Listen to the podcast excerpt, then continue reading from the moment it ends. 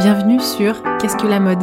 Le podcast qui pose cette unique question et nous invite à de multiples discussions. Je m'appelle Elsie Pommier et je suis designer de l'individu. Cette émission est mon moyen d'étudier ce vêtement qui nous habille et j'en profite pour faire connaître les métiers qui font la vie. Chaque lundi, retrouvez Audrey Millet, historienne, et moi-même pour un instant culture. Et les vendredis, une interview d'un acteur de la mode. Le podcast est disponible sur toutes les plateformes. Abonnez-vous pour rester informé et partager votre avis. Habillé, habilleur, bonne écoute!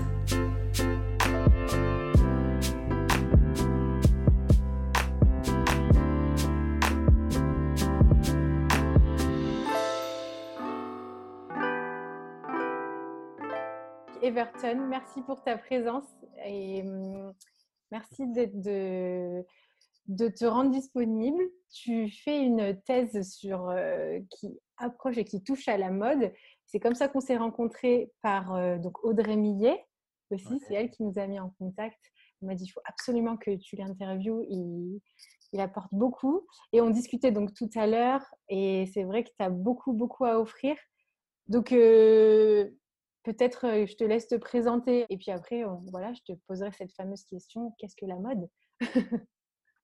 Ok, bon, euh, Elsie, merci beaucoup euh, de m'inviter pour cette entrevue. merci à tous qui écoutent. Voilà. pardon mon accent, je, je suis brésilien, donc peut-être je parlerai quelque chose un peu horreur. J'espère que tous me comprennent. Et... voyager, voilà. Merci, c'est un plaisir d'écouter ça. Euh, bon, sur mon parcours, dans ces moments, je suis doctorant en histoire à l'Université fédérale Fluminense à Rio de Janeiro. Et je suis à Paris depuis octobre 2019 pour faire mon terrain de recherche. J'ai étudié la circulation de la mode française euh, dans la presse brésilienne au Brésil à partir du 19e siècle, entre 1808 et 1822, quand la, le Brésil il est indépendant du, Portugal, 1822, et euh, jusqu'à un peu après 1945, après la Deuxième Guerre mondiale, pour euh, savoir comment la mode elle est arrivée dans la presse brésilienne comme ça marche entre les 19e et par la, première part du 20e siècle. Donc, donc c'est ça. Dans mon master, je n'ai pas fait un, étude d'histoire sur la mode, mais à partir de sources que j'ai utilisées, j'ai réussi à trouver d'informations intéressantes et importantes que euh, aucune personne n'a jamais travaillé au Brésil, que je connais, et là, je me disais que c'est le moment, l'opportunité de faire ça et de pouvoir venir à, Paris, en France, pour euh, étudier, connaître la culture et améliorer mes études. C'est ça. Hmm. Ben, on, reviendra parce que c'est super intéressant justement de comment tu es arrivé à étudier ça. Euh, la mode, on reviendra sur ce parcours et, et je me disais, euh, je, suis trop curieuse en fait d'entendre ta, façon et ta réponse en fait à, cette question assez générale sur qu'est-ce que la mode. Et je, et, euh, et je pense que naturellement, on va revenir sur ton, sur ta man, enfin, comment tu es venu à, étudier la mode. Donc, euh, bah voilà, bon. dans mon master, j'ai étudié un journal féminin qui s'appelle Journal de la... En portugais, au Journal das Senhoras. En français, on pourrait dire les journaux de Madame ou des Dames. Euh, il, a été publié en 1852 et 1855 à Rio de Janeiro. Et là, mon intérêt au premier moment, c'est étudier la musique, pas la mode. Bon, voilà. Et là, euh, quand j'ai fini mon master, j'ai commencé à réfléchir qu'est-ce que je pourrais euh, créer comme projet, écrire comme projet pour les doctorats. Donc, j'ai fait la lecture l'autre fois du journal et là, je perçus qu'entre 209 éditions euh, publiées entre 4 ans dans les journaux, 166 éditions, il y avait des publications de illustration de la mode. Donc, j'ai jamais donné attention à ça. Et là, je me disais, waouh, c'est 80% du journal. Donc, c'est énorme. C'est important parce qu'il y a l'illustration le, des modes, mais il y a aussi un texte, c'est la description de l'illustration de la mode. Mmh. Donc, euh, les journaux dans lesquels moment, il avait l'idée de instruction, de passer une instruction pour le lecteur, la lectrice. Donc, euh, dans les textes, il va dire euh, la taille, les types de tissus, où la, la, femme ou l'homme pourrait trouver lesquels tissus pour construire, pour faire sa, sa veste, son, son, son vêtement. Et là, je me disais, waouh, ça c'est important. Donc, j'ai commencé à chercher l'origine de ces illustrations. Et là, j'ai vu que les origines sont d'un journal français qui s'appelle Les Monitaires de la mode, qui a été publié entre 1843 et 1913, et qu'il y a quelques édition numérisée dans les Google scolaires. Hmm. Donc là, j'ai trouvé quelque chose qui m'a aidé à réfléchir qui les, rédactrices des journaux brésiliennes, elle a utilisé ces journaux euh, français qui arrivent au Brésil pour le, le, navire, pour les bateaux, tout ça. Et là, elle va faire la traduction et la copie en noir et blanc de l'image pour partager lesquelles informations. Et c'est intéressant parce que ça va euh, la circulation de, de, ces documents français pour les Brésil euh, sont de trois mois pour arriver. C'est le temps que les bateaux sortent de la France, arrivent au port de Rio de Janeiro. Et là, c'est le moment que les femmes vont euh, montrer la, la mode actuelle Mmh. trois mois de différence. Mais oui, avec trois mois, oui. Voilà. Donc, euh, j'ai écrit un projet pour euh, étudier ça. Euh, je suis approuvé au Brésil et là, j'ai commencé mes études. et après, l'année passée, j'ai eu l'opportunité de gagner une bourse de recherche internationale pour venir à Paris faire mes études euh, je suis là encore jusqu'à septembre et pendant un an. Mais la bourse, elle est vinculée à un projet de recherche sur la guerre froide. Donc, je me disais, oh là là, j'ai j'étudie le 19e siècle, comme je vais arriver à la guerre froide, c'est un peu compliqué. Donc, je me disais, bon, je peux élargir la temporalité. J'ai parlé avec ma directrice de thèse, elle a approuvé elle est approuvée. Et là, on a élargi pour réfléchir comment la mode s'y passe dans la presse brésilienne dans ces moments. C'est un peu mmh. large. Donc, j'ai toute la euh, grande temporalité, les longs temps. Mais il y a un historien, euh, historien qui s'appelle Fernand Brodel qui inclut, il a étudié un peu sur la mode dans la longue durée et ça m'a aidé beaucoup à euh, formuler les bases de mes études pour euh, euh, étudier la mode, la circulation de la mode française au Brésil entre, le 19e et le 20e siècle. Et via en fait la presse et les médias en fait qui étaient les journaux, c'est ça hein? C'est ça, c'est la presse française et la ah. presse brésilienne parce que il y a l'autre journal, euh, journaux euh, françaises qui arrivent au Brésil. Il n'est pas nécessaire, euh, pas forcément euh, sur la mode, mais il y a des contenus sur la mode. Parce qu'à quel moment-là, comme il n'y avait pas beaucoup de lectrices au, au, Brésil, à hmm. cause de l'alphabétisme, l'esclavage et tout ça, donc, mmh. euh, dans les journaux qui sont publiés au Brésil, il faut ajouter plusieurs informations qui sont intéressantes dans l'univers féminin. Donc, il y avait de poésie, il y avait de partition, il y avait de euh, euh, informations sur qu'est-ce que va se passer dans les théâtres, dans lesquelles semaines. Euh, donc, toutes ces informations et aussi la mode. Ouais. Waouh. Et du coup, ça, là, donc, tu étudies cette circulation mode française vers, la, vers euh, le Brésil.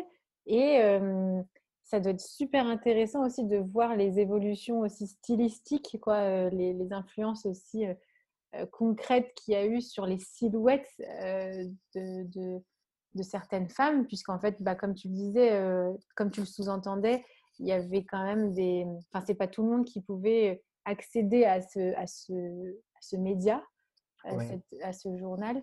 Et, et donc, euh, je- moi, ça me questionne euh, énormément sur, euh, bah, alors, quelle, quelle silhouette elles avaient, ces, ces femmes brésiliennes, puisque du coup, euh, on parlait tout à, tout à l'heure des couleurs, euh, mais rien que les couleurs, euh, la mode française était très classique et très académique. Et, enfin, voilà, c'est... mais bon, et voir comment, comment cette, cette, cette, cette mixité, on va dire, ce mélange de Ouais. cultures a créé? Et puis en plus, le Brésil, on, on dit le Brésil, mais le Brésil, c'est super large, c'est super grand, bien plus grand que la France, et donc avec euh, encore plus d'influence, plus de différences euh, aussi culturelles. Bah, c'est très intéressant ta, ta question, merci, parce que ça, euh, il y a, une, chose, c'est l'identité brésilienne. Parce que comme le Brésil, il a réussi à être indépendant en 1822, il essaye dans quel moment-là, à partir de quel moment-là, euh, trouver sa identité. Et pour trouver ça, il faut utiliser un modèle. Parce que euh, maintenant, nous sommes brésiliens, ça va, mais. Et alors, euh, qu'est-ce que c'est un Brésilien? Ouais, c'est vrai.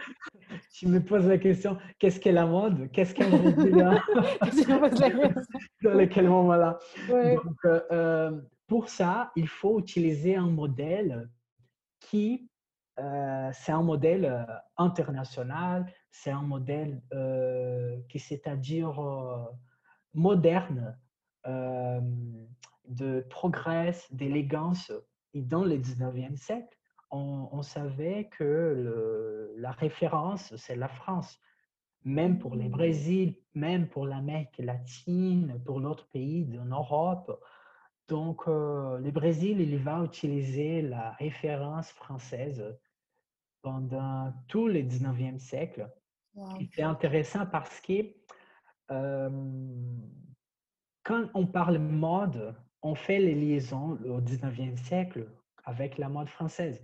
Mais quand, quand on parle, par exemple, un chapeau, les chapeaux, c'est italien. Ah. Ou euh, un chaussure anglais. Donc, c'est intéressant parce qu'il arrive plusieurs produits de la mode de l'autre pays, mais quand tu fais le, le- le- la, la- la veste totale, la- la- la- s'habiller- pour s'habiller, tu vas s'habiller à la française, même si les chapeaux, il est italien ou les chaussures, c'est anglais. Donc, le, ah ouais, le, le style, l'ensemble, la tenue en entière, tu dis, euh, tu t'habilles à la française. Exactement. Ah. Et, et même les images, parce que dans lesquels moments-là, il n'y a pas de photographie, il n'y a pas de télé ou d'Internet, ou de, de ordi, ordi ou portable. Ouais. Donc, qu'est-ce qui aide à créer une euh, imaginaire euh, social de, de, de l'autre sont le- les images qui arrivent de la France au Brésil? Et les images vont reproduire les quotidiens, l'habitude que les gens à- au Brésil essayent de reproduire. Hmm. Donc, euh, il est un peu Wow. comme ça au 19e siècle. Et, euh, et petite question plutôt contemporaine en tant que Brésilien euh, contemporain. Ouais. Aujourd'hui, euh, co- comment est-ce que tu vois encore des, des influences de, de cette relation Europe, parce qu'on va dire Europe, on va dire Europe Ouest et, Brésil et mode, du coup? Il y a de, je ne dirais pas influence, mais il y a de, de appropriation parce que quand on parle d'influence dans les réseaux historiques, dans l'histoire, euh, il semble que l'influence, c'est un peu, euh, tu as reçu les choses d'une manière passive. Donc, l'appropriation, elle est un peu euh, active. J'ai choix qu'est-ce que je, je vais copier ou qu'est-ce que je vais utiliser. Mmh mmh euh, il y a aussi d'influence de, des grandes marques, euh, Christian Dior, Saint Laurent, Coco Chanel. Euh, par contre, euh, aujourd'hui, l'influence américaine, elle est, elle est forte aussi. Donc, mmh. je crois que pendant la, la, guerre froide et principalement après la guerre froide, euh, dans le 20e, 21e, siècle, c'est ça? Oui, oui. Voilà, merci. Euh, on peut dire que c'est plus, plus, plus réel. Donc, euh, il y a de, de, choses un peu particulières de chaque pays, mais si on va dire d'une mode en général, elle est globalisée. Mmh. Et puis, ben, si en plus, je fais le lien, mais si euh, l'influence était d'abord de Europe ouest, euh, enfin 19e et tout début 20e, ensuite, guerre froide, nous, ça, enfin, l'Europe, elle était complètement euh, bah, glacée. Enfin, voilà, je ne vais pas faire un mauvais jeu de mots, mais elle était complètement figée. Alors que ben, les États-Unis étaient plus tranquilles pour développer aussi leur esthétique, l'industrie, alors que l'Europe, elle était complètement éclatée à cause de, ben, des conséquences de l'Europe, de la Seconde Guerre mondiale. Et, du coup, est-ce que c'est aussi pour ça a, ça a eu autant, d'autant plus de place, enfin, les États-Unis ont eu d'autant plus de place, puisqu'ils étaient beaucoup plus actifs que l'Europe, pour influencer aussi le Brésil, l'Amérique latine dans, dans, la mode? Parce que même nous, hein, pendant la suite à la Seconde Guerre mondiale, c'est énormément les États-Unis qui, qui, ont influencé la mode. Et c'était plus Paris comme référence, puisqu'en fait, nous, on était, toutes nos industries ont été stoppées. Il n'y avait plus le temps et nos têtes, elles n'étaient pas dans l'émerveillement et tout ça.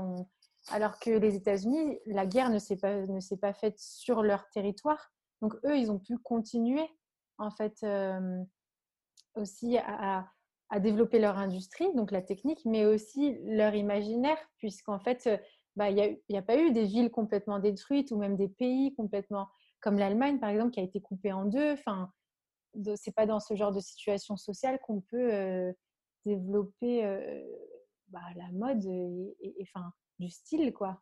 Parce que est, est tellement dans le nécessaire. Oui, c'est tout à fait. je dirais qu'à partir de la Première Guerre mondiale, euh, la technique du cinéma, du photo et des autres euh, industries, elles vont, vont se développer bien aux États-Unis et arriver à l'Amérique latine comme un discours de l'américanisation, euh, mmh. l'Amérique pour les Américains. Donc, euh, ça va arriver au Brésil un peu bien.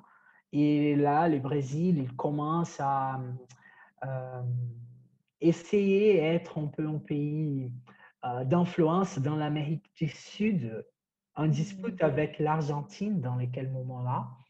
Et, c'est là que pendant la Première Guerre mondiale, l'Europe va se concentrer dans la guerre et les États-Unis euh, profitent pour utiliser de, cinéma pour arriver au Brésil. Et entre deux guerres, ça va marcher bien. Et c'est intéressant parce que si avant, c'est la presse qui sera le, lieu qui va propager la, mode, les idées de, circulation de, les idées étrangères. Et l'esthétique. Et esthétique, bien sûr c'est à partir du cinéma que les choses vont changer un peu parce que euh, il y a des mouvements, il y a des gens, il, de, de, personnes qui parlent. Donc, les gens qui sont en train de regarder commencent à percevoir l'autre façon de être, de savoir vivre, de savoir être et de savoir s'habiller. Donc, euh, c'est à la, à la façon américaine, avec les jeans, avec euh, les, vêtements qui sont euh, des masses, sont construits pour l'industrie des masses. Mmh. Et, et, là, va aider à propager, à circuler ces types de, de modes, de cultures. D'accord, et c'est une forte influence. Et puis aujourd'hui, on, en parlait assez souvent aussi, le Brésil commence à, bien revenir aussi dans, dans la mode, à, être, à commencer à être une belle référence aussi bah, côté histoire, actif. Ils sont très. Ouais, mais même sur Instagram, je voyais, il y a des. Il on suit une historienne que Audrey m'a fait découvrir. Ah ouais? voilà, on se dit, waouh, le Brésil, il est, il est in, enfin, il est très avant-gardiste. et je me disais, ben est-ce qu'aujourd'hui, on pourrait dire que bah, le Brésil commence à, devenir justement cette influence, à être une référence et à, se dire, ben voilà, le Brésil, c'est aussi ça. Et ben oui, on a été influencé, mais aujourd'hui, on, peut être aussi une source d'influence. Est-ce que tu le ressens?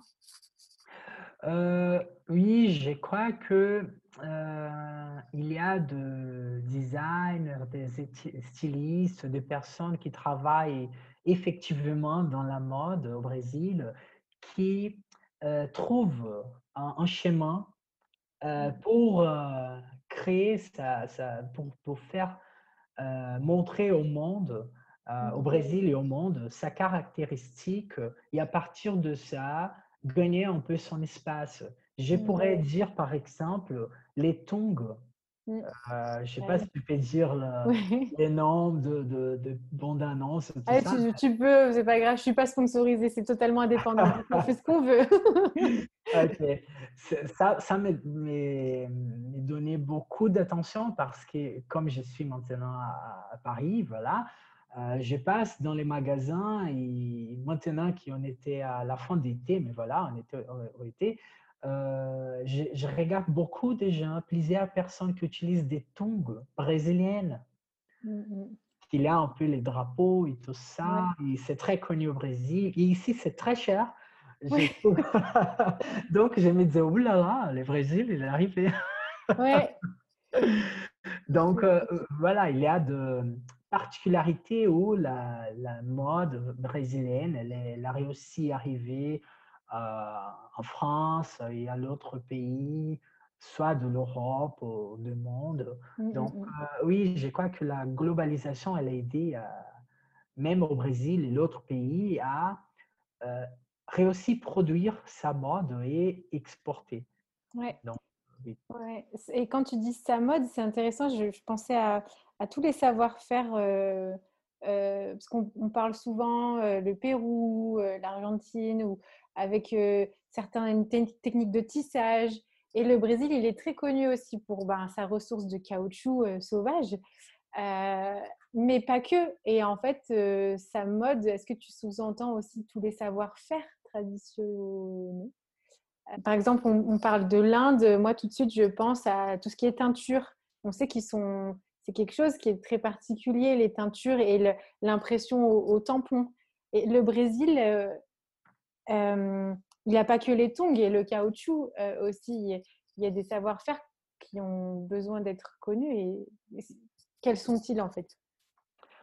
Ah oui, bah, il y a plusieurs produits ou matières premières au Brésil qui sont utilisés pour faire de, tissus, de, chapeaux, de euh, chaussures. Bah, je ne sais pas tous les noms en français. Donc, euh, mmh effectivement, je ne sais pas les noms exactement de, de producteurs, productrices de la marque parce que je crois que ça n'est pas arrivé euh, d'une façon comme les tongs que je disais maintenant.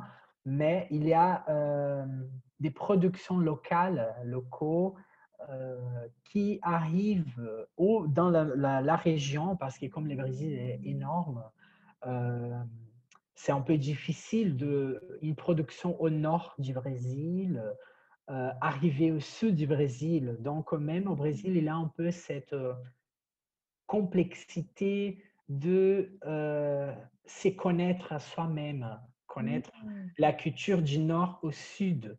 Donc ça, c'est une question.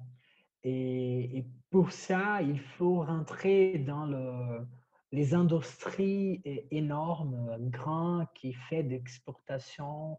Et peut-être c'est ça qu'il faut euh, avoir un, un, grand investissement même euh, du gouvernement au Brésil pour que euh, ça puisse élargir la façon de créer la mode brésilienne et partager ou exporter dans l'autre pays, soit d'Europe, mmh. soit même de l'Amérique latine.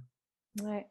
Ben, ouais. Oui, c'est vrai, alors qu'il faut en fait commencer par déjà au sein même du pays, le partage de tout ça, pour que aussi ça puisse s'exporter et être partagé. Waouh, c'est super enrichissant. Euh, et on connaît malheureusement très peu, du coup, encore du Brésil et il y a beaucoup, beaucoup à, à découvrir.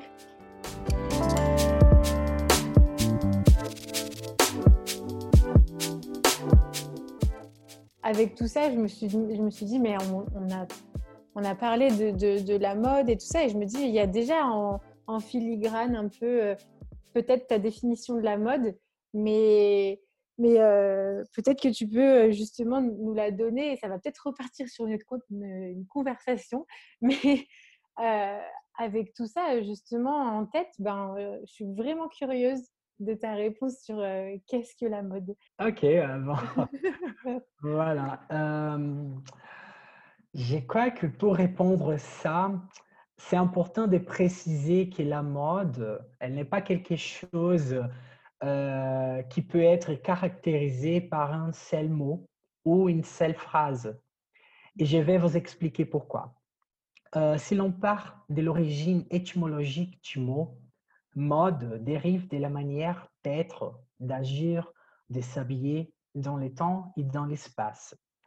Cette idée peut être vue dans les dictionnaires universels d'Antoine Furitière, publié en 1704, où le terme mode est apparu comme la manière de s'habiller d'accord avec les coutumes réussies dans la cour. Et ensuite, il continue euh, à dire que les Français changent tous les jours de mode. Voilà. Tandis que les étrangers fuient la mode des Français, à la reverse des Espagnols qui ne changent jamais de mode. Mais ça, c'est au 18e siècle. Hein. C'est bon, faites cette remarque. C'est drôle. ouais. Bon, la signification du terme au début du 18e siècle indique l'existence de certaines différences du coutume et d'habitudes vestimentaires entre les Français, les étrangers et les Espagnols. Euh, pour l'historien François, euh, Fernand Brodel, c'est entre le XVIIe et le XVIIIe siècle que les termes reçu l'essence d'actualité. Et l'idée d'actualité implique les, termes, les temps et l'espace historique. Et tu peux me demander euh, pourquoi historique? Euh, Car les termes mode et l'idée d'actualité, ils sont de construction humaine. Cela signifie qu'il s'agit d'un collectif de personnes, euh, que ce soit un groupe, une communauté, une ville, un pays, etc., qui à un moment et à un lieu précis établissent et produisent des comportements, des règles et des objets pour se définir et en même euh, temps se distinguer. Et c'est à partir de cette action que se forme l'identité d'un groupe et par conséquent sa culture. Dans cette façon, l'historienne Maria Cristina Volpi, elle a dit que la mode est le lien entre l'individu et les collectifs est l'un des mécanismes qui régulent les formes des sociabilités au sens des classes sociales présentes dans les sphères de la vie publique et privée. Et la historienne Maria do Carmo Rainho dit que la mode révèle des les habitudes, les comportements, les positions sociales et les goûts d'une époque particulière. Et j'ajouterais qu'elle révèle également les hiérarchies ainsi que les désirs, les intérêts, les intentions d'une personne ou d'un groupe. Donc, tu vois que c'est un peu mmh. difficile de dire qu'est-ce que c'est la mode ouais, c'est avec, super complexe. avec tout ça, mais j'ai continué. Et comme ces phénomènes mobilisent des actions individuelles et collectives en recevant des transformations et en transformant les relations sociales, elles acquièrent un caractère hybride son hybridité peut être attestée par les notions que la mode a reçues et reçues au cours des siècles. Si au XVIIIe siècle, la mode était considérée comme la manière d'être, d'agir, de s'habiller dans les temps et dans l'espace, aujourd'hui, elle peut maintenir la même idée, mais aussi être considérée comme une définition de l'évolution des formes vestimentaires et aussi comme l'ensemble dans l'industrie et production liées à l'univers de l'habillement et de l'apparition en public. La mmh. complexité de la définition de qu'est-ce qu'est la mode peut augmenter si nous analysons ce qui a été publié sur, les, sur ces sujets dans la presse brésilienne au 19e siècle, ce qui correspond à une partie de ma recherche du doctorat. Mmh. Et je te donne quelques exemples. Euh, si j'ai du temps, sinon. ah oui, as tout le temps que tu veux. ok, merci. Bon, euh, dans le journal Gazeta de Rio de Janeiro, le 23 octobre 1816, le rédacteur a annoncé le débarquement d'un navire français avec tissu, euh, tissu de France du dernier goût, ainsi que les robes de dernière mode. Comme on peut le voir, la liaison entre les mots dernière ou les mots goût et mode renforce l'essence de actualité traitée par l'historien Fernand Rodel. Dans le même journal, la modiste Madame Joséphine Menu, elle a reçu un assortiment de tissus français de dernier goût. Cette information corrobore également avec l'idée d'actualité et sur les goûts collectifs. Et quand je parle du goût, euh, Elsie, euh, je ne parle pas des goûts individuels, mm. car il ouvre une discussion subjective. Mais comme a dit l'historien Mauricio Montero, les goûts collectifs, il peut être un indicateur du stade et du développement d'une société. Les goûts sélectionnent et créent des idées et des habitudes communes aux groupes et aux classes atténuant et accentuant euh, simultanément les différences au sein d'une société. Les goûts peuvent être acquis ou imités à partir du comportement et de, de la position sociale de l'autre. Mmh. Alors, au-delà de l'idée de l'actualité, les mots mode peut également être caractérisés comme les goûts d'un groupe. Euh, les cas d'un coiffeur au Brésil, qui est français, il s'appelle Catalino, et de son épouse est l'autre exemple pour finir ça.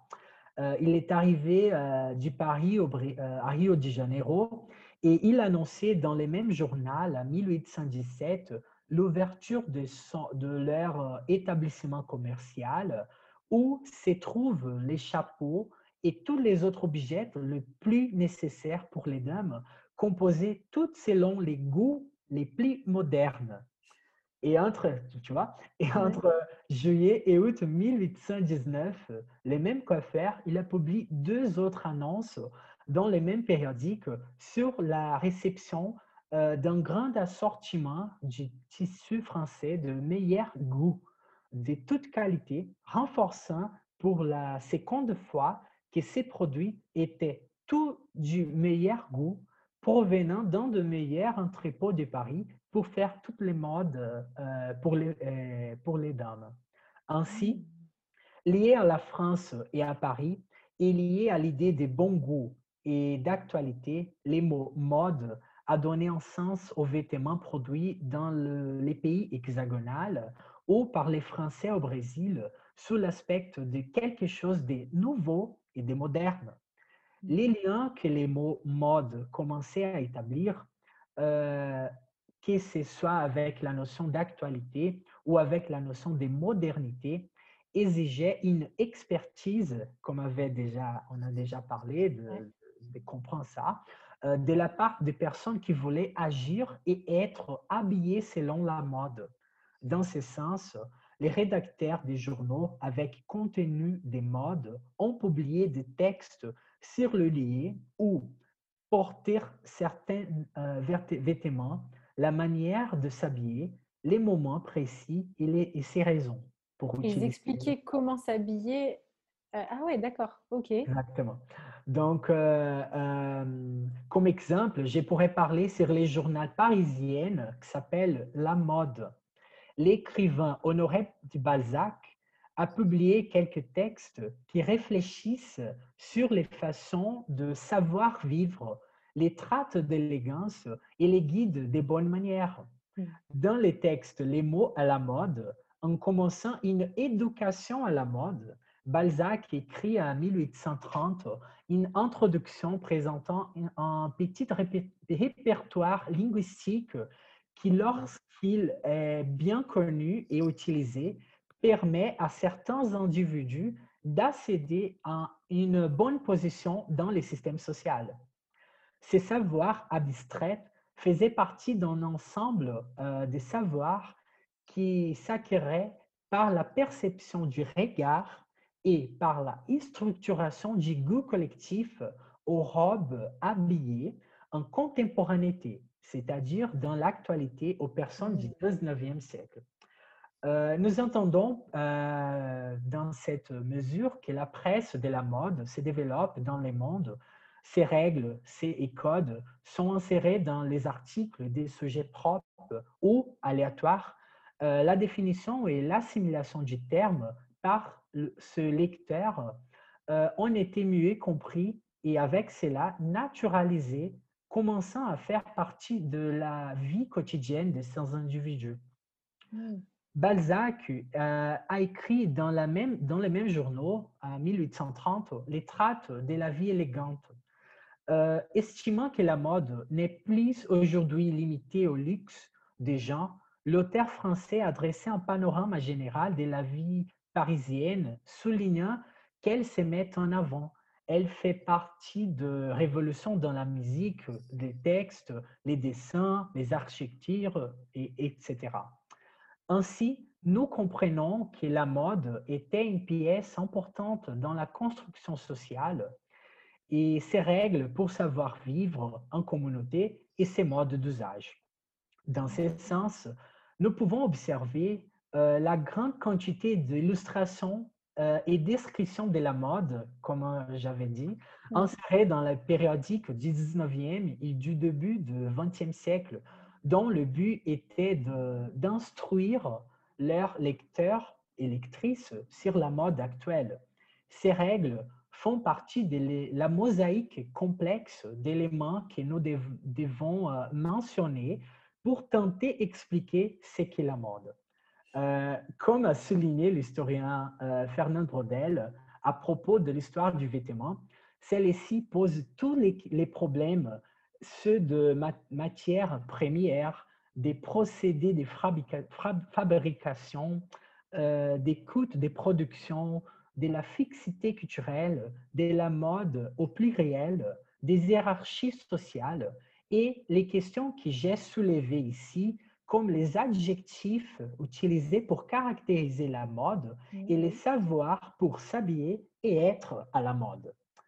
Bon, Elsie, euh, tu, as, tu, as, vu que j'ai besoin de faire ces observations pour montrer que la mode n'est pas quelque chose de futile, de frivole ou de superflu, euh, mais qu'elle met en évidence ce que nous sommes en tant qu'individus appartenant à des groupes situés dans les temps et dans l'espace historique. Alors, qu'est-ce que c'est la mode?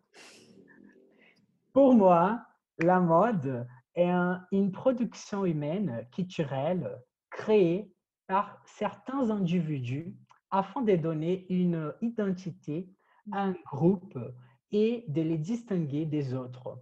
Dans la mesure où cette production est faite dans les temps et dans l'espace historique, elle produit des frontières et hiérarchies, elle établit des goûts, des désirs, des intérêts, des alliances et des disputes. Et toute cette complexité consiste à dire que la personne et ou les groupes essayent d'être à la mode, essayent d'être modernes, contemporains et actuels. Je voudrais finir en disant que la mode est l'action de donner une identité et un sens aux expériences vécues dans les temps et dans l'espace. C'est mmh. ça la mode pour moi. Waouh, c'est super euh, riche et, euh, et, euh, et, global. Enfin, vraiment, tu as fait une, une, une vraie une réponse hyper complexe. Tu as su nous, nous, aborder et nous inviter, nous embarquer dans ton processus et dans aussi dans toute la, non pas l'histoire de la mode esthétique, mais l'histoire dans sa, dans sa construction sociale, dans la définition qu'on a derrière. Et, et, et j'aime beaucoup cet aspect-là. de j'aime beaucoup quand on vient questionner le terme, le mot, et, c'est le mot qui nous construit, qui construit notre pensée. Hein. Et merci vraiment pour cette euh, réponse qui est très explicative et euh, tu nous as embarqué dedans. Enfin, en tout cas, moi, tu m'as embarqué. J'espère que les auditeurs aussi. merci beaucoup. Et du coup, j'avais juste une question. Comment, parce que moi, pas, je connais absolument pas le portugais. Euh, comment on dit mode en portugais? Moda. Moda. Et donc, est-ce que tu connais un peu l'étymologie de, de, ce mot? Du coup, est-ce que c'est purement en fait euh, influencé donc de, du latin et de, de, la France, quoi ou... Oui, c'est du latin, donc euh, c'est la même, c'est égal. Ah ouais, c'est exactement pareil. Donc en fait, euh, ce que tu nous expliquais, là, cette définition, cette évolution de la définition, définition du, de ce terme, tu peux le voir aussi dans l'histoire du Brésil, quoi, et de, de sa langue. Oui, exactement. Et, ça, c'est cette euh, réponse que j'ai bien préparée euh, pour toi et pour les gens que nous entendons euh, fait part de ma, ma thèse. Donc, mmh. j'ai utilisé le dictionnaire français et brésilien pour faire les comparaisons et pour voir un peu les différences. Et il n'y a pas une grande différence pour, parce que même les dictionnaires au Brésil, ils vont utiliser les, plusieurs termes en français, le 19e, mmh. ils vont garder, ils vont utiliser ça, mode comme la façon, hein, mais aussi les gestes et tout ça. Ouais. Waouh! Et eh ben, c'est dingue comme en fait la langue montre combien euh, nos expériences sociales sont assez euh, communes alors qu'on a quand même l'Atlantique qui nous sépare.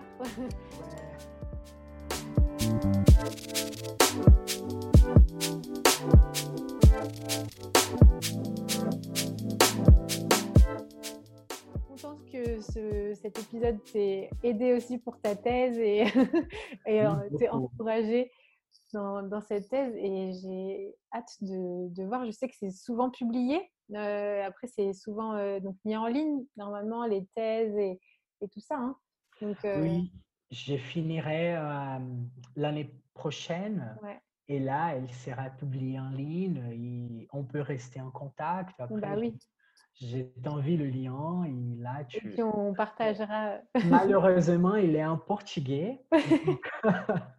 oui, mais peut-être qu'ils vont pouvoir traduire aussi. Puis peut-être il y aura peut-être un travail de traduction. J'en sais rien, mais en tout cas, alors moi euh, je serais alors énormément frustrée parce que alors le portugais je connais pas du tout.